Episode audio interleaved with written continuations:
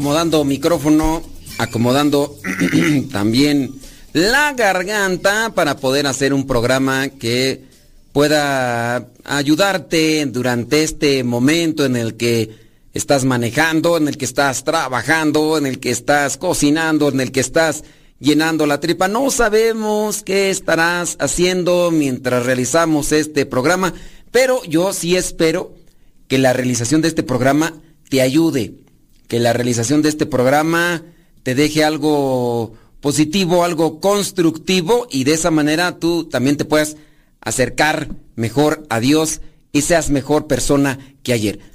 Antes de comenzar, antes de comenzar con el programa, ¿qué te parece si nos ponemos delante de Dios? En el nombre del Padre, del Hijo y del Espíritu Santo. Amén. Bendito y alabado sea, Señor, por lo que nos das, por lo que nos concedes. Te pedimos que nos ilumines en el pensamiento, que nos ilumines en el alma, para que podamos nosotros conocer tu voluntad y tener esa constancia, esa perseverancia para realizarlo. Danos tu gracia para que todo lo que hagamos, lo hagamos con alegría, lo hagamos de buena gana y lo hagamos siempre lo mejor posible. Todo esto para darte honra y gloria a ti, Señor, que estás en nuestras vidas y que nos llevas por el sendero hacia la santidad. Espíritu Santo, fuente de luz, ilumínanos. Espíritu Santo, fuente de luz, llénanos de tu amor. En el nombre del Padre, del Hijo y del Espíritu Santo. Amén, amén y amén. ¿Tienen preguntas? Bueno, lancen su pregunta. ¿Tienen algún comentario, algo que hacer? Bueno, láncelo. Vamos a tratar de, dar respuesta a esos comentarios a esas cosas que ustedes nos envían, ya saben las vías de comunicación y vamos a tratar también de ayudarle. Así que si tiene preguntas, momento de, de hacerlas, ¿ok? Y entonces dice esta pregunta, saludos padre, se escucho casi siempre su programa. Fíjese, yo asisto a un grupo parroquial en donde la íntima reunión se dio una situación con uno de los miembros del grupo. La situación es la siguiente. Este miembro hay veces que se comporta muy errático y un poco violento. Empieza a alabar a Dios y luego dice que el Espíritu Santo se posiciona de esta persona, dice, y empieza a hablar disque en lenguas. Y los familiares dicen que un sacerdote le dio estos dones de hablar en lenguas y sacudirse, así como chinicuil con limón. Esta es posible, esto es posible que el sacerdote lo haga. Gracias por su respuesta. Aquí lo escucho. Bueno, miren, esto que, que a veces sucede dentro de unos ambientes de oración a veces se da con cierta exageración y eso más bien depende de, las personas. No sabemos, no sabemos hasta qué punto podría ser verdadero o hasta qué punto podría ser solamente actuado. Pero no hay que tampoco cerrar la posibilidad a que se pueda dar una exageración en alguno de los integrantes, en alguno de los integrantes de estos grupos. Porque no podemos decir, no, todo es sinceridad, todo es congruencia, todo es verdadero. Pues muy posiblemente no. Ah, por ahí a veces se escapa. Miren, ¿para qué vamos tan lejos, hombre? ¿Para qué quererle dar más explicación? Solamente chéquele. Entre los doce apóstoles, entre aquellos doce que llamó nuestro Señor Jesucristo, se metió uno que hasta lo vendió a él por unas cuantas monedas. Por unas monedas. Tan solo porque tú me cambiaste por unas monedas. Solo por... O sea, ¿para qué nos vamos tan lejos? Entonces, no es que, no, acá no se da. Mm.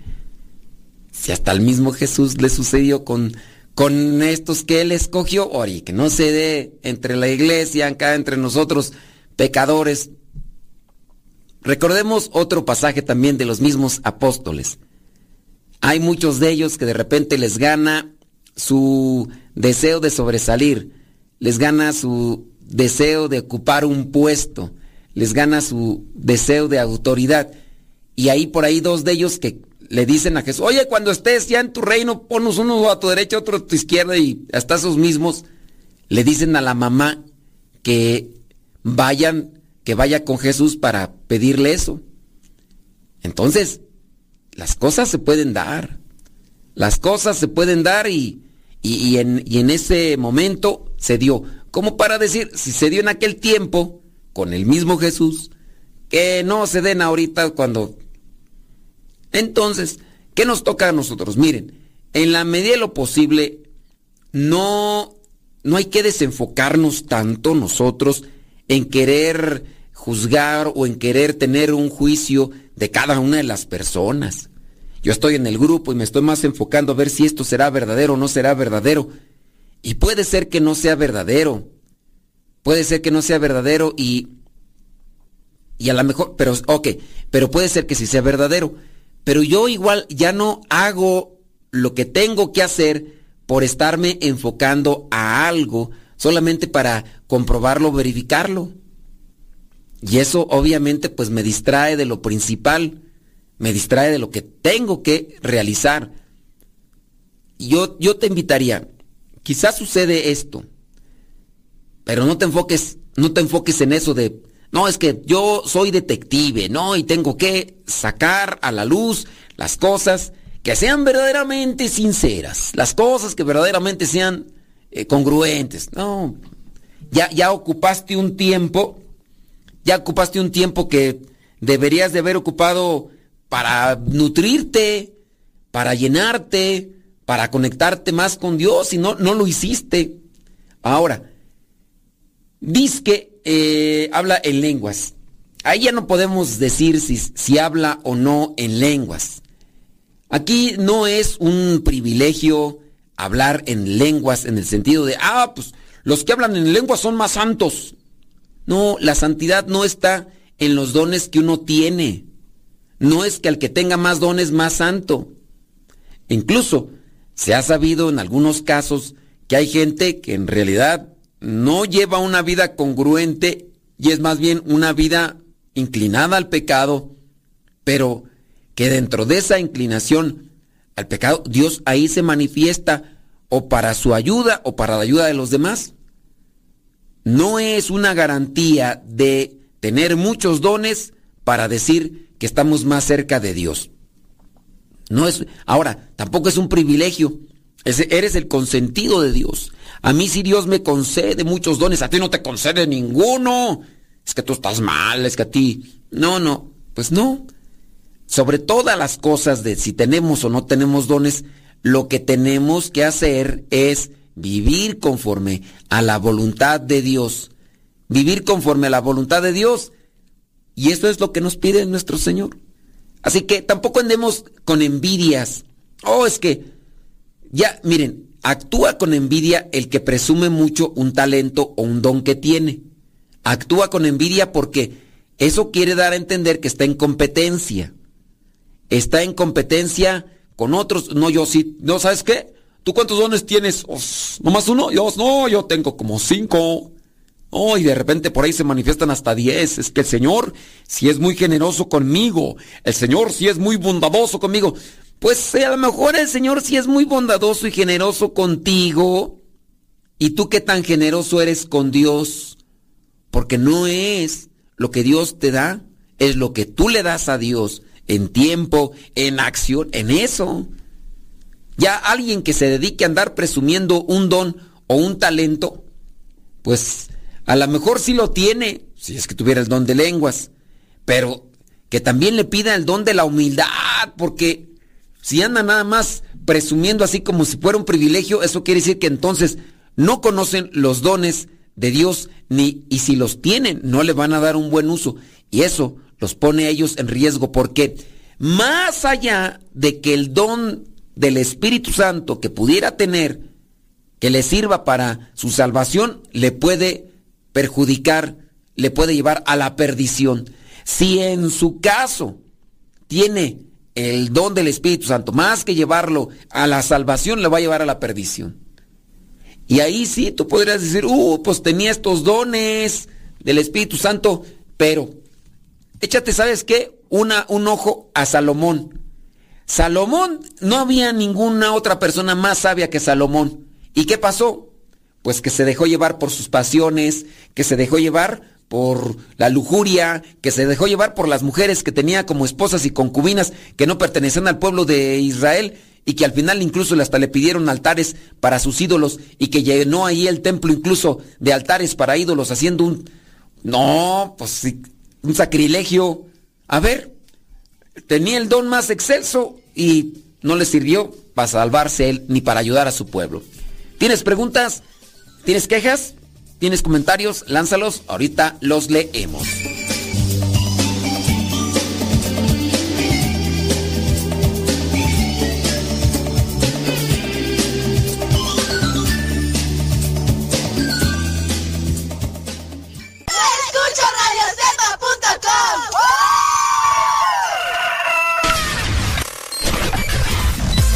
Comparte nuestras publicaciones de Facebook para que más personas conozcan. Radio Cepa, una radio que forma e informa.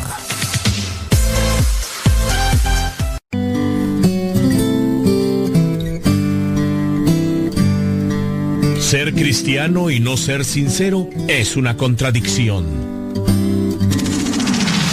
Escuchas Radio Cepa Mamá, ya te dejé mi ropa para que la laves. Mamá, ¿no has lavado los trastes? Vieja, ¿a qué horas me planchas la ropa? Las obligaciones del hogar son de todos los que viven en el hogar. Ya lavé mi ropa, ma. Todos los trastes están limpios y barrí la sala. Listo, vieja. Planché todas mis camisas y hasta les remendé los botonazos. Todos los días puedes tratarla como si fuera 10 de mayo, o por lo menos como deberías tratarla. Porque todos tenemos madre, esposa o suegra. Respétalas.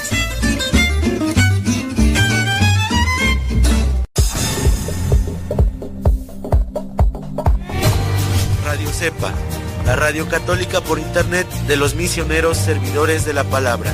Puedes escucharnos ingresando a internet en la página www.radiocepa.com. No te pierdas de la programación diaria con contenido que te ayudará a mejorar tu manera de vivir.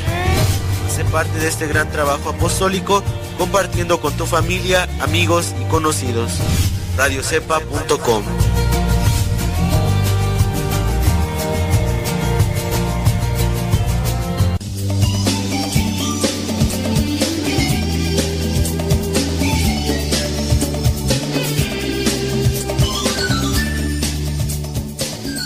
parece magnífico, qué bueno que estás allá conectado, qué bueno, esperando que puedas realizar las labores cotidianas y ordinarias ahí donde te encuentras de la mejor manera escuchando este programa y al mismo tiempo te estés formando, te estés informando de lo que es más conveniente para nosotros. Y ya si tú tienes algún comentario que quieras hacer, no, yo no estoy de acuerdo con eso, pues bueno, házmelo saber, igual también a mí me ayuda, a lo mejor estoy equivocado, puede ser, todo puede pasar en este, en este mundo. Déjame ver por aquí, hay preguntas, déjame ver si tengo Ah, sí es cierto, mira nada más. Qué bárbaro, no, no, sí. Bueno, saludos a everybody in your home, a todos los que nos escuchan, muchísimas, pero muchísimas gracias. Déjame ver por acá, bla, bla, bla, bla, bla, bla. No, ok, muy bien. Ok, vientos huracanados. Por acá, este.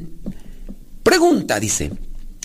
Fíjese que tengo cinco hijos y, bueno, dice que tuvo un aborto retenido. ¿Cuál será ese aborto retenido?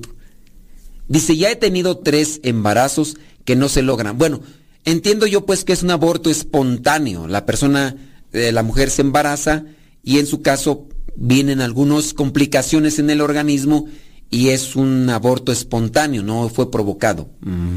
Ya tiene tres, dice, y no se logran. Dice, padre, ¿yo podré operarme para ya no tener hijos? Mi esposo quiere eso. y le digo, ¿por qué tú no te haces la vasectomía? Pero él no quiere hacérsela. Yo no quiero alejarme de la comunión. Sé que esto es un, sé que esto es un pecado.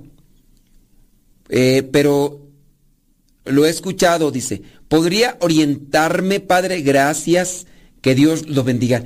Miren, hablar de estas cosas es eh, difícil en el, en el sistema radial, porque aquí es, es un caso de ustedes, es su caso particular. Y yo creo que lo más conveniente sí sería que los dos vayan a hablar con alguien en lo particular. Cuando ustedes dicen de operarse, en este caso la salpingoclasia, creo que así se dice, sepan que hay consecuencias en el organismo. Sepan que también pues es una forma de evitar pues el embarazo y, ponerse en contra de la vida. Pero aquí es donde se tendría que dar un, un diálogo particular con un sacerdote para que los oriente, esperando que encuentren a un sacerdote que tenga una reflexión y un conocimiento sobre este tema, que es de moral. Porque hay algunos que dentro del progresismo, dicen ellos, algunos dentro del ser progre o ser vanguardistas, pues dan a entender que no es pecado. Y si es pecado, dan a entender esos mismos que podrían decir que no es pecado la vasectomía o la salpingoglasia, dan a entender que ni el uso de preservativos vendría a ser pecado, y sí lo es. Sí lo es, y también incluso hay un, una exposición a la persona en este caso que se, se hace la operación, no tanto porque se le, se le quite el, la forma de tener un sistema reproductivo en el interior. No. Ah, pues es que ya se le quitó y ya no. No. También deberán de considerar que hay eh, resonancias, que hay este, efectos, que hay consecuencias por este tipo de, de operaciones en la misma mujer que podrían incluso llevarle a adquirir una enfermedad que podría ser letal. Hay algunos casos donde se sabe que a la mujer la operaron, cuando la operaron entonces lo único que hacen es poner eh, un cierto tipo de tapón ah, o amarrar para, para evitar que el óvulo pase al área o a esa área donde puede fecundarse con el espermatozoide. Entonces lo que hacen solamente es poner ahí como que cierto tipo de pinzas cierto tipo de barreras o eh, un botón ahí bloqueador para que ese óvulo no pase a donde sería el área de, de fecundación. Ahora, ponte a pensar, así visualmente, tienes una tripita que está del lado A que recorre al lado B. Bueno, para que se fecunde, tiene que ir del lado A al lado B y cuando va en a la mitad del camino, si es que ahí encontró algunos espermatozoides, uno de ellos se va a embarazar, uno de ellos se va a fecundar. O más, no pueden ser más. Ahora, cuando viene la, la operación, lo que hacen es taponear esa vía de donde sale el óvulo que se va a trasladar de un lado a otro. Se taponea, se cierra ahí. Pero el cerrar no hace que que ya no haya óvulos. Los óvulos van a seguirse reproduciendo y al no tener dónde salir, pues se van a acumular ahí. Y con el tiempo, pues también vienen cierto tipo de consecuencias, que eso muchas veces quizá a lo mejor no se los dicen quienes sugieren la operación, porque no, mira, pues ya no vas a tener. ¿Y cuáles, cuáles consecuencias hay? No, ninguna, ninguna. Ya podrás hacer hacer el cuchicuchi a la hora que quieras y como quieras y donde quieras y no hay problema. Pero aquí vienen las consecuencias para la mujer. Se puede desarrollar una enfermedad, llámese cáncer u otras parecidas, que pueden ser peligrosas y fatales para la persona. El estado de ánimo también sin duda se mirará alterado. al estar alterado el sistema, el sistema eh, nervioso, el estado de ánimo, pues obviamente esas cosas van a repercutir y habrá pues sus inconformidades. Entonces, son muchas cosas que a lo mejor no se hablan de eso, porque igual quien habla de eso no es muy escuchado, porque hay que decirlo, dentro de muchos católicos que hay, a pesar de que existe una encíclica, a pesar de que existe una guía moral para saber qué es lo que se puede hacer y no se puede hacer dentro del matrimonio, hay muchos cristianos católicos que están casados y que pues simplemente no quieren hacer caso a lo que dicta la iglesia con relación a la moral. Entonces, por eso es que también aquellas personas que hablan de estos temas para orientar, para sacar a, la verdad a las personas, pues tampoco son muy solicitadas, como que ven para que des... No, porque también pues hay sacerdotes, hombre, que, que están hablando de estas cosas y es como donde se encuentra la... Eh, oye, pero pues ustedes dicen esto, pero acá el padre dice esto, o sea, ¿a quién le creo? ¿A quién le creo? Ahí está, ahí está la cosa. Yo les invito para que ustedes, los que nos escribieron y para los que nos están escuchando, si es que les han sugerido esto, traten de investigar a fondo y traten de dialogar. Como tal, es un pecado, ¿cierto? Se los digo así ya, de, en primera. Pero no solamente es un pecado y ya, no, también es una orientación espiritual y moral y también incluso de cuidado del templo del Espíritu Santo del cuerpo, que ustedes sepan más cosas que existen de esto. Ah, traten de buscar por ahí alguien quien esté muy orientado, verdaderamente orientado, con apego a la doctrina. Porque pasó una vez, ¿no? En este retiro me invitaron a mí, yo no fui a la mera hora, eh, fue otro sacerdote, y el sacerdote me platicaba, dice, oye, pues estuvieron hablando ahí del método Billings y hablando de otras cosas, pero los expositores, que era un matrimonio, pues empezó a decir que, que los preservativos sí los permitía la iglesia y que incluso hasta cuestionaron, diciendo, yo no sé por qué la iglesia es retrógrada, debería abrirse, por qué no permitir los anticonceptivos. Y eso, ese tema lo estaba dando una pareja, un matrimonio. Entonces, es ahí donde uno dice, pues a quién están invitando criatura. O sea, que a lo mejor sí recibieron una formación, porque no es que estén hablando nada más a la y se va, pero están disconformes con la doctrina, con la fe, porque de igual manera no conocen.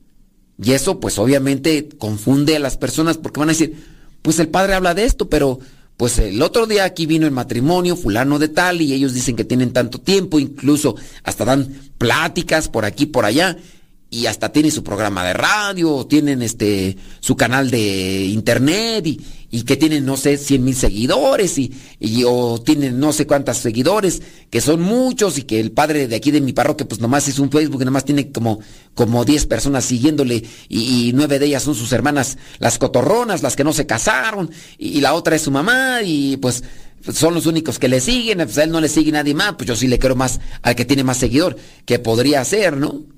Y no, no así. Pero en fin, yo invito para que ustedes nos manden sus comentarios, nos manden sus preguntas. Vamos a tratar de darles una respuesta, darles una orientación para hacer siempre lo que Dios nos pide. Y si bien no establezco yo todos los lineamientos teológicos y doctrinales para que tú los tengas presente, por lo menos te doy una orientación. Mándame tu pregunta, deja que Dios ilumine tu vida.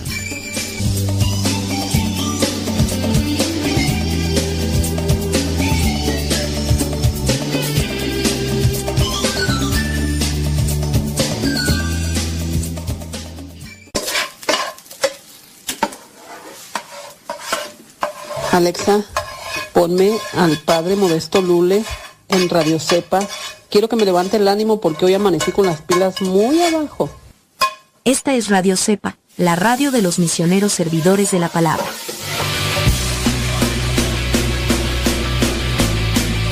palabra y no puedo parar. Lo que me das en ningún lado lo puedo hallar. Amor, mi alma respira meditación.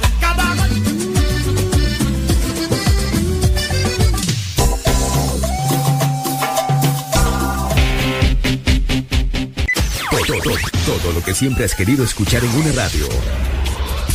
Música, noticias, educación, información, orientación, compañía. Todo, todo, completamente todo.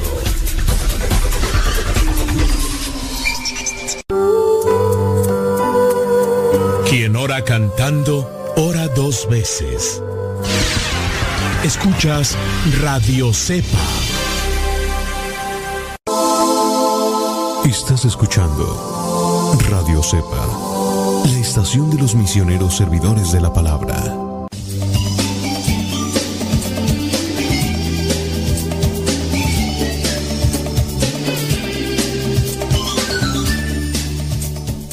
Vientos huracanados. Vamos a darle rayas al tigre.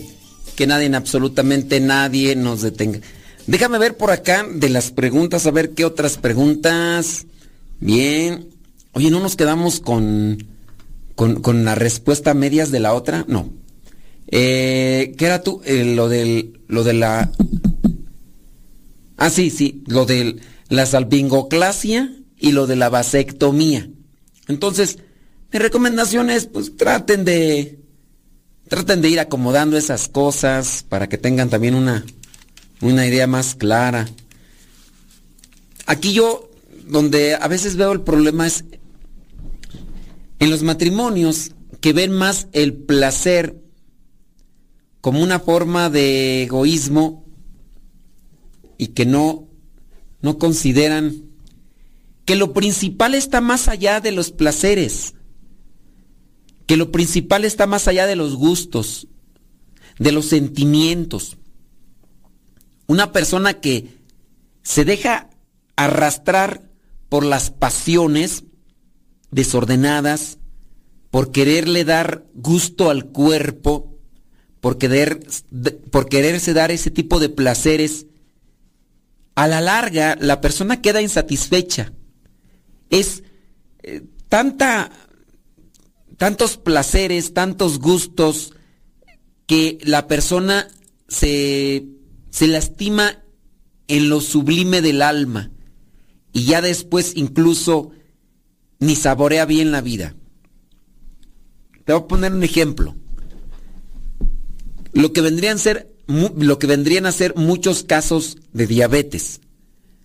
La persona se hartó de tanto, tanto y tanto dulce que después ya no podrá saborear de esas cosas, porque vendrán vacíos existenciales y a lo mejor ¿Por qué? Porque no hubo una moderación, no hubo un cuidado. Entonces, ahorita me lleno de esto, me lleno de, pan, me lleno de comida, me lleno de carnes. Y ya después vendrán, vendrá el colesterol, vendrán los triglicéridos, vendrá la diabetes. Sí, yo sé, hay cierto tipo de enfermedades que podrían ser más bien por una sorpresa, por un susto, por una impresión grande y la persona pues de ahí le resultó una, una enfermedad. Pero incluso hasta en esos casos se da un cierto tipo de desorden alimenticio, lo cual pues fue solamente el susto o la sorpresa, el detonante para que esa enfermedad se catapultara y estallara más pronto en el organismo, para que se activara más pronto en el organismo. Entonces, con relación a eso, pues este, nosotros debemos también tener el cuidado. Si la persona solamente se dedica a estar llenando el placer o el ego, la persona termina vacía, insatisfecha. Véanlo, por ejemplo, en el caso de muchos que se han dejado llevar de forma desenfrenada por el placer de la lujuria. Terminan prácticamente devastados, sin sentido de las cosas de la vida. Y pues no, o sea, hay que tener mucho cuidado con de lo que le ponemos a nuestra vida, a nuestro organismo. Hay que tener mucho cuidado. No tanto que satanizarlo y decir no es pecado, pero nada con exceso. Todo con medida, decía por ahí el comercial. Muy bien. Dice por acá una persona, dice sobre un matrimonio, dice, unos amigos nos pidieron ir de padrinos. Dice, sé que es un compromiso grande, pero la cosa es que nosotros también habíamos pensado en que ellos, en ellos para llevarlos como padrinos. Em, ¿Hay algún problema si ellos bautizan y nosotros vamos también como padrinos de sus hijos? No. Ya esto es un tema muy, pienso yo, muy comentado aquí entre nosotros, donde hemos hablado sobre esto del, del compadrazgo, ¿no? Que se regresa. No, no, no es un, no es un sacramento, no es una energía, no es una fuerza mm, espiritual que, que o, no es un incluso ni siquiera una etiqueta, no, no se regresa. No sé de dónde vendrá esto, no sé quién lo haya asumido así, pero no se regresan los, los compadrazgos porque al final de cuentas el compadrazgo no es un sacramento en sí, es un compromiso para acompañar al ahijado o a la ahijada en el sacramento que, se haya elegido. Pero sí pueden los dos. Sí pueden los dos. Dice por acá una persona, tengo una pregunta. Mm, dice, la cuestión es esta. Si alguien va a una boda u otra fiesta y se, y se quedan hasta tarde, llegan de madrugada casi a la casa y el próximo día no van a misa, en misa de domingo, por estar desvelados, ¿es pecado mortal? Yo les dije que sí, pero quieren saberlo de un sacerdote de los buenos. Gracias, Padre, y no me regaña a mí. Yo los voy a poner a escuchar su respuesta. Bueno, ¿el pecado es pecado mortal no ir a misa? Sí. Acuérdense que el pecado estriba no solamente en una participación, porque, y alguien ahí podría decir, bueno, pues es pecado no ir a misa, la persona la persona como tal de no va a misa porque está enferma, ah, entonces no comete pecado mortal. La persona no va a misa porque tuvo que salir. Su mamá se enfermó, no es, la, no es que la persona esté enferma, sino porque tiene que ir a cuidar a la mamá. Tampoco es pecado mortal. Ahora, puede ir a misa, pero fue a misa y no hace caso de lo que le pide Dios. Fue a misa y no, no vive lo que le pide Dios. Pues entonces fue a misa, pero en realidad no tiene mucha repercusión en su vida el haber ido a misa. Tuvo que, en este caso, tuvo que vivir lo que se decía en la misa para que repercutiera en su vida. Ay, no, ya nada más fui. Es como ir a ponchar tarjeta de trabajo, ¿no? Y ya cuando me pregunte Dios, le digo, sí, mira, aquí todas estas veces fui a misa, ni una vez fallé. No es, no es solamente ir a misa. Ahora, aquí la cuestión es de poner a Dios en segundo tercer lugar en nuestras vidas, que quizá la mejor pudiera ser que incluso la misma persona este, no tome a Dios en cuenta. Se fue a la fiesta, tú dices. Se fue a la fiesta, se desveló, ok. No hizo nada malo ahí en la fiesta, porque si se embriagó, con embriagarse comete pecados las, las... Miren, no es solo y únicamente el embriagarse, porque el embriagarse es un estado de... Es un estado de... Ay, ¿cómo se dice tú? es un estado de inconsciencia. Eh, eh, emborracharse es un estado de inconsciencia. Se emborrachó, está en un estado de inconsciencia. No podríamos decir, ah, es que estar en un estado de inconsciencia es pecado. Yo te podría decir que no todos los casos de inconsciencia por alguna sustancia son pecado. Vámonos con un ejemplo. Estás en el hospital, van a hacer una, eh, te van a hacer una cirugía, te van a suministrar un cierto tipo de droga te van a suministrar un cierto tipo de droga y eso será para hacerte la cirugía.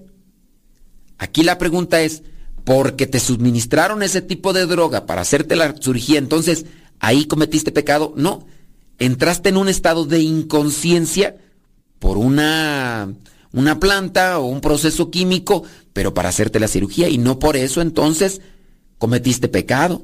en la inconsciencia cuando es voluntariamente, en el caso del alcohol o de alguna droga, en la inconsciencia nosotros nos exponemos a realizar muchos pecados. Entonces, se desveló. ¿qué hizo en, durante la noche? ¿Hicieron, cometieron pecado? Después, no fue a misa porque se levantó tarde, cometió pecado, pues ahí prefirió ir a una fiesta y darle mayor importancia a la fiesta que a las cosas sagradas.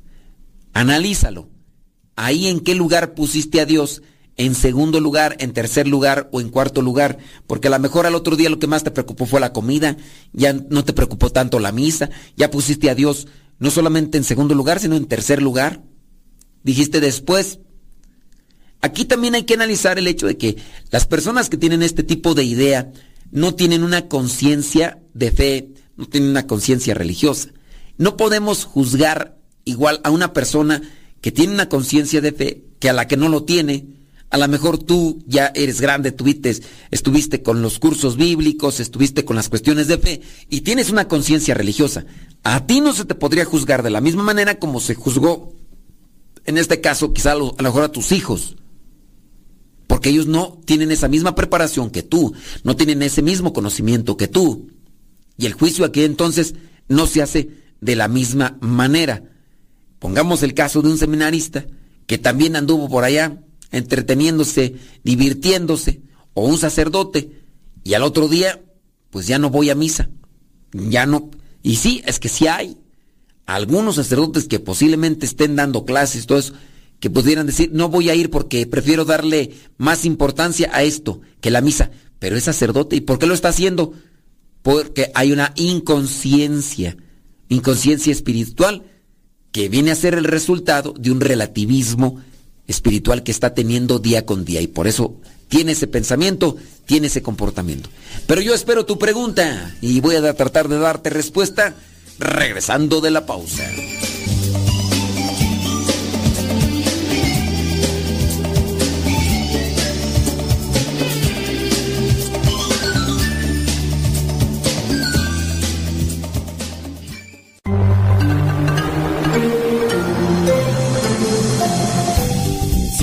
Escuchando radiocepa.com, la estación de los misioneros servidores de la palabra.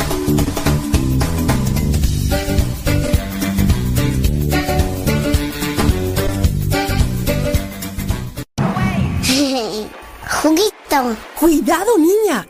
No te tomes eso. ¿Qué no sabes que te puedes intoxicar? Mamá, no la regañes. Mejor guarda productos de limpieza, tiner, aguarrás u otros productos tóxicos bajo llave para que no se intoxique. Es muy fácil prevenir envenenamientos e intoxicaciones. La prevención es vital.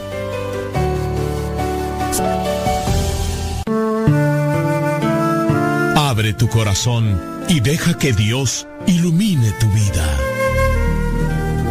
Escuchas Radio Cepa.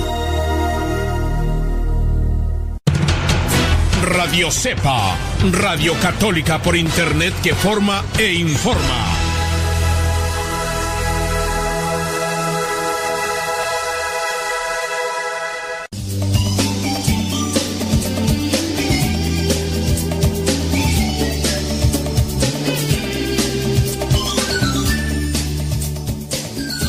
Qué bárbaro, hombre, el tiempo pasa y no te puedo olvidar. Y ahí estamos. Gracias por los que están ahí mandando sus mensajes, sus comentarios. Sí, eh, es un programa donde no, no compartimos muchos saludos porque pues, el formato del programa tiene otra dirección. Pero sí nos da gusto mirar ahí lo que nos dicen y todo eso. Síganlo mandando. También para tener una opinión de ustedes hacia nosotros por lo que estamos haciendo aquí. Y también si tienen preguntas y también si tienen testimonios. Porque igual puede ser que digan, no, a mí me sirvió mucho esto que dijo, o a mí me sacudió esto. Y ya uno puede decir, ah, pues, por ahí es donde vamos a darle de palos al avispero para que se acomode y todo. Y ya, también igual si hay cosas que no le gusta, pues hágamelo saber. Hay cosas que yo he dejado de hacer en su tiempo porque algunos lo han manifestado. Pero yo ahí estoy. Vamos a ver acá un testimonio porque también queremos compartir testimonio. Dice David Espitia, dice que es originario de México, tiene 42 años de edad y pues él tiene una conversión. Dice que es un misionero laico, eh, se dedica completamente a Dios. En la mañana está, dice, en un ministerio de enfermos. También se dedica a dar varios temas, incluyendo su testimonio, en diversas partes, donde lo invitan, donde lo invitan principalmente, ya que a él lo llaman mucho para los anexos y centros de rehabilitación. Es voluntario, dice, porque sabemos que realmente no se mueve una hoja sin la voluntad de Dios. Y Dios es quien de repente le llama a través de una persona que le dice, oye, David, alguien me habló de ti y quisiera que vayas a dar una plática acá o allá o más allá. Así dice que ha ido a muchos lugares, pero siempre sucede que mm, dice no es el que busca él dar su servicio, sino que siempre es Dios quien ve el lugar, el momento y la persona que lo necesita.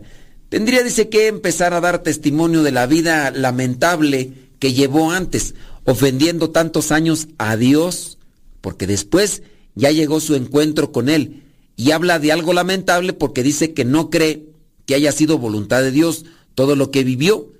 Dice, sino que pues solamente fue una cosa ahí. Son seis hermanos, él es el más chico de todos, viene de una familia, dice, sin valores, con un papá alcohólico, que a los cuatro años de casado empezó incluso a golpear a su mamá, le tiró los dientes a puñetazos y le rompió el tabique nasal a su esposa a la mamá de, ellos. El papá le comentó, eh, su papá le comentó que se metió con más de 200 mujeres. O sea, el papá de este David se metió con más de 200 mujeres. O sea, ya, ya para tenerlas enumeradas, ya es, algo ya enfermizo, ¿eh? Y su mamá le dijo que de ese modo él la contagió de muchas enfermedades venéreas por andarse metiendo por aquí y por allá. Dice que su papá, dice, mm, dice que su papá secuestró a una niña de 12 años de edad durante dos días y obviamente la secuestró para abusar de ella. Dice, un papá dice al que él vio como a una como una de sus hermanas la agarraba puñetazos. O sea, a su, papá también vio, dice que su papá también agarró a su hermana a puñetazos, a golpes, hasta que hasta que se hiciera la, su misma hermana del dolor y del sufrimiento, se hizo del baño. Es que, eh, pues sí, o sea, a veces son tan fuertes los golpes que incluso el mismo estómago se afloja. Si el mismo estómago se afloja y dependiendo pues lo que haya consumido, ya sea líquido o ya sea comida, pues el mismo estómago se afloja de los golpes. A uno de sus hermanos, su papá lo golpeó tanto que él se empastilló, o sea, su hermano se empastilló para pues acabar con su vida. Su papá nunca dijo te amo. Y en vez de ser para él una figura paterna que le causara admiración, le causaba mucho daño y miedo. Dice que su papá pues dejó muchas heridas y muchas secuelas. Por otro lado, eh, en el caso de su mamá, dice todas las frustraciones de ella eh, las quería sacar obviamente, pero las sacaba con los hijos. Así que era autoritaria, le hablaba con cosas la misma mamá con mentadas de madre, o sea, con ofensas, con groserías, le golpeaba, le cacheteaba e incluso agarraba cables con los que, pues, de los golpes le abría la piel. Dice, tanto a David como a sus hermanos.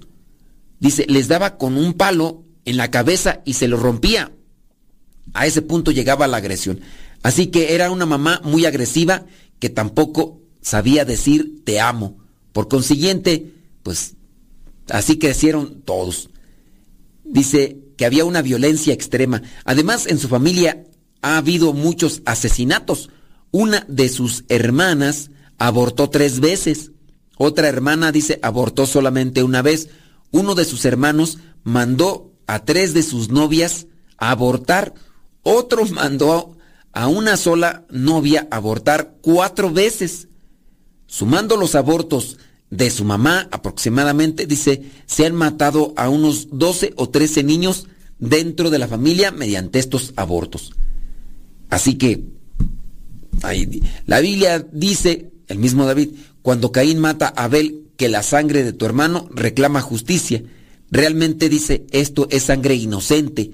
Y todo eso manchó a la familia. Cuando él tenía ocho años de edad, su hermana de 14, eh, dice, cuando David tenía ocho años de edad, su hermana, que tenía 14, lo violaba a él. Fue algo que le impactó. Dice, porque él no sabía qué estaba pasando, pero su hermana de él prácticamente lo estaba violando, estaba haciendo pues sus cosas y pues él no sabía. Fue mucho tiempo el que ella abusó de él y eso obviamente lo marcó. Le, le obligaba ella a él a hacer cosas aberrantes. A sus nueve años de edad, había hombres de 13, 14 y 15 años. Dice, yo los veía como muy mayores. Y que también estos de 13, 14 y 15 abusaban de él. Una vez, dice, lloró y le decía a su abusador, Dios nos va a castigar, no hagas esto. Pero el abusador le dijo, no hombre, no, no, no pasa nada. Y seguía abusando de él. Dice que una vez tomó un cuadro que tenía a su mamá de Jesús con la corona de espinas. Dice, y yo le pegaba mis lágrimas al cuadro y le decía, yo no quiero esto, yo no quiero sentir esto, yo no quiero que pase esto, después de que él sufría por todo lo que, lo que le habían hecho. Las consecuencias dice que después de ser violado constantemente, él empezó como a los 11 o 12 años a ver pornografía, porque sus papás y sus hermanos consumían ese material, tenían revistas para aquel tiempo. Finalmente, entre los 12 y 13 años, él mismo empezó a abusar de otros niños. Cuando tuvo su encuentro personal con Dios, este fue, dice, para él la parte más difícil. Dice, perdonarse a sí mismo y pedir perdón a quien él había abusado. A los 15 años, él ya era un adicto al sexo. A los 18 años tuvo eh, a su primera pareja gay. Eh, que dice que era pues mayor que él. Él tenía 18 y su pareja tenía 21. Dice, después, más adelante, más de 20, él empezó con lo que ya, eh, con lo que llama, dice, empezó a decirles a los demás que salió del closet. En toda su relación con el mundo gay, dice que tuvo alrededor de 8 o 9 parejas. Y después se hizo alcohólico y fumador. También se hizo adicto a la cocaína, tachas, éxtasis, marihuana, probé también, dice que probó el, ácido. Y como a él ya no le llamaba mm, la atención la droga, llevaba una vida promiscua. Hacía tríos, orgías, iba a los baños sauna, a los cuartos oscuros, a los cines pornográficos en la calle o en el camión. Él buscaba por donde quiera en el internet. Dice, hacía de todo. Después, dice, empezó a vestirse de mujer e irse a zonas de prostitución. Daba shows transvestis se metió aproximadamente con más de 700 hombres. Dice, estaba prácticamente, él dice, enfermo. Y esa enfermedad avanzaba cada vez más. Cuando empezó a jugar a la Ouija, porque también a eso se metió, le entró a la lectura también de las cartas con brujas. Creyó en la ley de atracción, en la ley, en la, encarna, en la reencarnación, en los horóscopos. Era prácticamente un supersticioso. Así que empezó, se, se empezó a meter de lado del ocultismo y de la nueva era. Dice, una vez un ex amigo se empezó a burlar de él y entonces le dijo, si realmente fueras mi amigo estarías muy contento por mi cambio de vida, o acaso hubieras preferido que yo muriera por una sobredosis cuando él empezó a tener su, su cambio, que no lo, no lo respetaban. Y entonces dice, fue como le cayó el 20, fue como entendió. Dios le mandó a una persona que durante cuatro años le habló de Dios esa persona, dice, eh, le habló de Dios, es un consagrado, dice, a la divina voluntad. Él, le él estuvo hablando de Dios durante cuatro años de amistad e hizo algo que nadie había hecho por él. Rezar durante un año para que él se convirtiera. Aunque eso lo supo hasta después. Ya nos vamos. Señoras, señores, yo iba a seguirle aquí con el testimonio, está un poquito largo, interesante. Pero no hay tiempo para más. David tuvo su encuentro con Dios. Busca tener tu encuentro con Dios, sé perseverante en alimentarte de Dios para que se dé el cambio en tu vida.